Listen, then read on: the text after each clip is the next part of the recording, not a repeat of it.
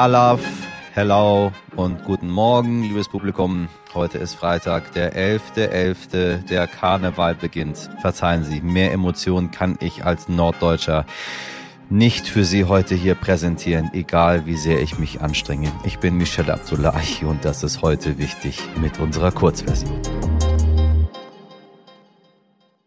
Zuerst das Wichtigste in aller Kürze.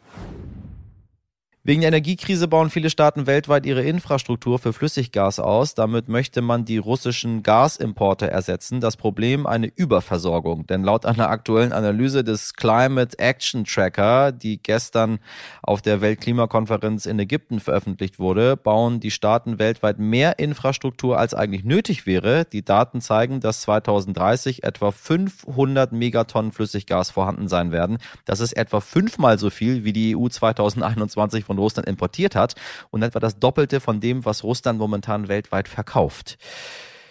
Ja, da sollte man mal drüber nachdenken. Die Ampelkoalition hat im Bundestag für das Bürgergeld gestimmt und somit die Ablöse des bisherigen Hartz IV beschlossen. Arbeitsminister Heil hat das Bürgergeld dabei sogar als die größte Sozialreform der letzten 20 Jahre bezeichnet. Und während dieser Beschluss bei Arbeitnehmerinnen und Gewerkschaften für gespaltene Meinung sorgt, beziehen sowohl die AfD als auch die CDU eine deutliche Stellung gegen die Sozialreform. Und so ist das Bürgergeld immer noch nicht durch, denn die CDU droht nun damit, die Entscheidung in der Länderkammer zu blockieren. Abgestimmt werden soll voraussichtlich am Montag im Bundesrat. In zehn Tagen startet die Fußball-WM in Katar. Konfetti. Und noch nie war der Fußball bei einer Weltmeisterschaft so nebensächlich. Heute hat Bundestrainer Hansi Flick den endgültigen Kater vorgestellt. Doch wirklich wichtig scheint er neben der miserablen Situation der Menschenrechte im Gastgeberland nicht zu sein. Und während sich der katarische WM-Botschafter homophob äußert, reagiert Sky-Sport-Moderator Thomas Fleischmann auf die bestmögliche Weise und outet sich in seiner Anmoderation mit den Worten, laut Katars WM-Botschafter habe ich einen geistigen Schaden. Ich versuche trotzdem irgendwie unfallfrei durch die nächsten Minuten zu kommen. Ich hoffe, Sie sind mit dabei. So amüsant es ist, so traurig ist das Ganze. Also diese WM in Katar, nicht das Outing. Spätestens seit dem tödlichen Unfall einer Radfahrerin in Berlin, bei dem erst vermutet wurde, dass die letzte Generation durch eine Straßenblockade die Rettung verzögert hätte, schaukelt sich die Stimmung gegen die Klimakleber immer weiter hoch. Heute wollen wir uns mal anhören, für was die da eigentlich kämpfen. Haben die einfach nur zu viel Zeit, die Klimakinder, die Klimaterroristen oder etwa die Klima-RAF, wie Alexander Dobrindt von der CDU sie nennt? Was sind die Ziele der sogenannten letzten Generation? Warum gehen junge Menschen da hin und warum nehmen sie dafür so viel in Kauf? Denn sie, die AktivistInnen, kommen nicht einfach nur zu spät zur Arbeit, wie die, die sie blockieren. Sie selbst werden für ihre Aktion bestraft, angefangen bei Geldstrafen bis hin zu Haft. Sie werden angeschrien und sogar angegriffen von AutofahrerInnen. Was treibt sie also an, so radikal zu kämpfen und dabei selbst auf der Strecke zu bleiben? Dem geht mein heute wichtig Kollege Dimitri Blinski auf den Grund. Er hat Theodor Schnarr zum Interview eingeladen, einen der Sprecher und selbst Aktivist in der letzten Generation. Herr Schnarr, ich grüße Sie. Guten Morgen, hallo. Guten Morgen, Herr Blinski. Ja, die letzte Generation ist angetreten, Aufmerksamkeit auf den Klimawandel zu legen. In den letzten Wochen wird allerdings immer mehr über die Proteste selbst gesprochen als über die Ziele. So in der Debatte. Sind Sie mit Ihrem Plan gescheitert? Das ist eine sehr äh, starke Frage am Anfang. Ich denke nicht, nein. Ob dieser Plan aufgeht oder ob er scheitert, den sehen wir am Ende, wenn wir das geschafft oder eben nicht geschafft haben, als Gesellschaft einen Wandel durchzuführen und inwiefern wir das geschafft haben, diese Klimakrise abzuwenden. Ja, denn genau darum geht's. Es geht nicht darum, ob wir Aufmerksamkeit kriegen, sondern es geht eben darum, dass wir das schaffen, ähm, unsere Gesellschaft oder dass wir als Gesellschaft das auch schaffen, uns selbst auf den Weg zu bringen, diese Klimakrise abzuwenden. Und insofern, nein, wir sind jetzt an einem Punkt, ja, das haben Sie natürlich richtig rausgestellt, dass wir, dass viel darüber gesprochen wird, was wir tun.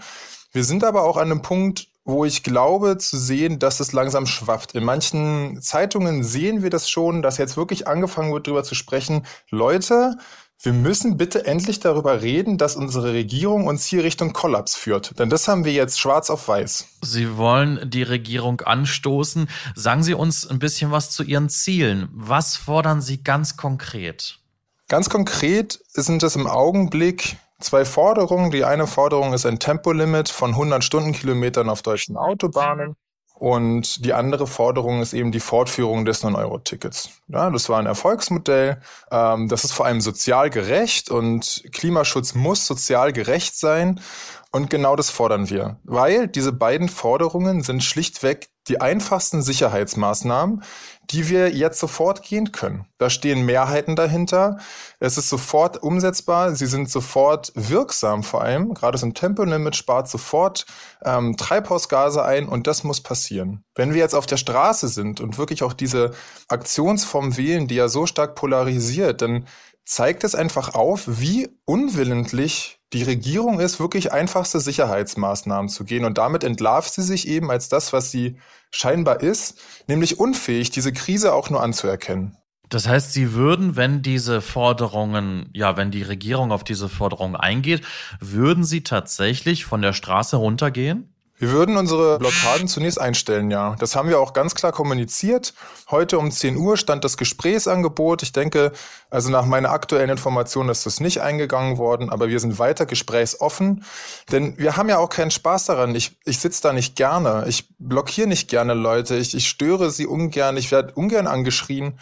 Ähm, es ist einfach, wir müssen diese Krise jetzt anpacken. Und es darf keinen Weg mehr daran vorbeigeben, darüber zu sprechen. Wir dürfen das nicht mehr ignorieren. Deswegen sind wir da und deswegen gehen wir auch nicht weg. Sie sagen es gerade, das sind natürlich ja kleine Ziele, die sind recht niederschwellig. Ähm, auf der anderen Seite könnte man sagen, na ja, das 9-Euro-Ticket und eben das Tempolimit auf 100 Kilometer pro Stunde rettet jetzt auch nicht unbedingt uns alle vor ja dem Untergang sozusagen, vor, rettet, löst jetzt nicht die Klimakrise. Ja, exakt, absolut. Das, das wissen wir natürlich auch selbst. Wie gesagt, mit diesen Forderungen geht es darum, wirklich aufzuzeigen, dass unsere Regierung nicht einmal in der Lage ist, diese Krise anzuerkennen. Wir sind an einem Punkt angelangt, wo die UN und unser eigener Experten, äh, Expertenrat uns, uns aufschreiben, alles, was ihr tut, verfehlt die Ziele und was ihr euch vorgenommen habt, ist immer noch zu wenig. Und was weiter gesagt wird, ist, dass wir einen großen Wandel brauchen. Einen großen Wandel einerseits in unserem Wirtschaftssystem, andererseits in unserem Gesellschaftssystem. Und die Frage ist, wie kommen wir dahin? Und um eben dahin zu kommen, müssen wir das klar ansprechen, müssen wir da Klartext drüber sprechen. Das passiert aber nicht. Das passiert, denke ich, auch nicht. Wir sind alle gefangen in unserem Alltag und irgendwie möchten wir natürlich auch, dass dass das dass für uns das gemacht wird, das ist ja völlig klar, denn das ist so, so sind wir ja auch aufgewachsen. Und was wir aber mit diesen kleinen Forderungen zeigen, ist, dass nicht einmal die ersten Sicherheitsmaßnahmen eingegangen werden. Da werden Menschen eingesperrt für 30 Tage, eingesperrt, weil sie, weil sie eintreten für kleinste Sicherheitsmaßnahmen, wo wir wissen, die sind sofort wirksam und die werden nicht umgesetzt. Das heißt, wir zeigen auf mit unseren Aktionen und auch damit, dass wir die Konsequenzen tragen, zeigen wir auf, dass dieser Wille der Regierung fehlt, ähm, etwas zu verändern oder auch nur wirklich das Problem, so groß wie es leider eben ist, anzuerkennen. Und dafür sind diese Forderungen so klein. Vielen lieben Dank Ihnen für dieses Interview. Uns war es hier auch wichtig, dass wir nicht eben nur über die Aktionen sprechen und das Ganze eben unter dem Motto Klimakleber hier abtun, sondern dass wir wirklich Sie auch hören, dass wir Ihre Inhalte hören, dass wir Ihre Ziele hören. Und ich glaube, das haben wir heute sehr, sehr ausführlich gemacht. Vielen lieben Dank Ihnen für die Offenheit. Und dann schauen wir, was die Zukunft so bringt. Vielen Dank, Herr Schnarr. Ich danke Ihnen. Vielen Dank für die Einladung.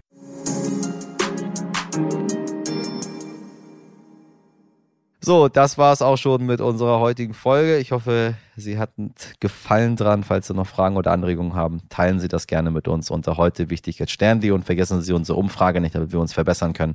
Unter podcast-umfrage.de slash news. Link ist auch in der Folgenbeschreibung. In den Karnevalshochburgen Köln, Düsseldorf und Mainz wünsche ich Ihnen einen guten Start in die Saison, was immer das ist. Und alle anderen machen Sie was draus aus diesem Freitag. Ihr Michel Abdullahi.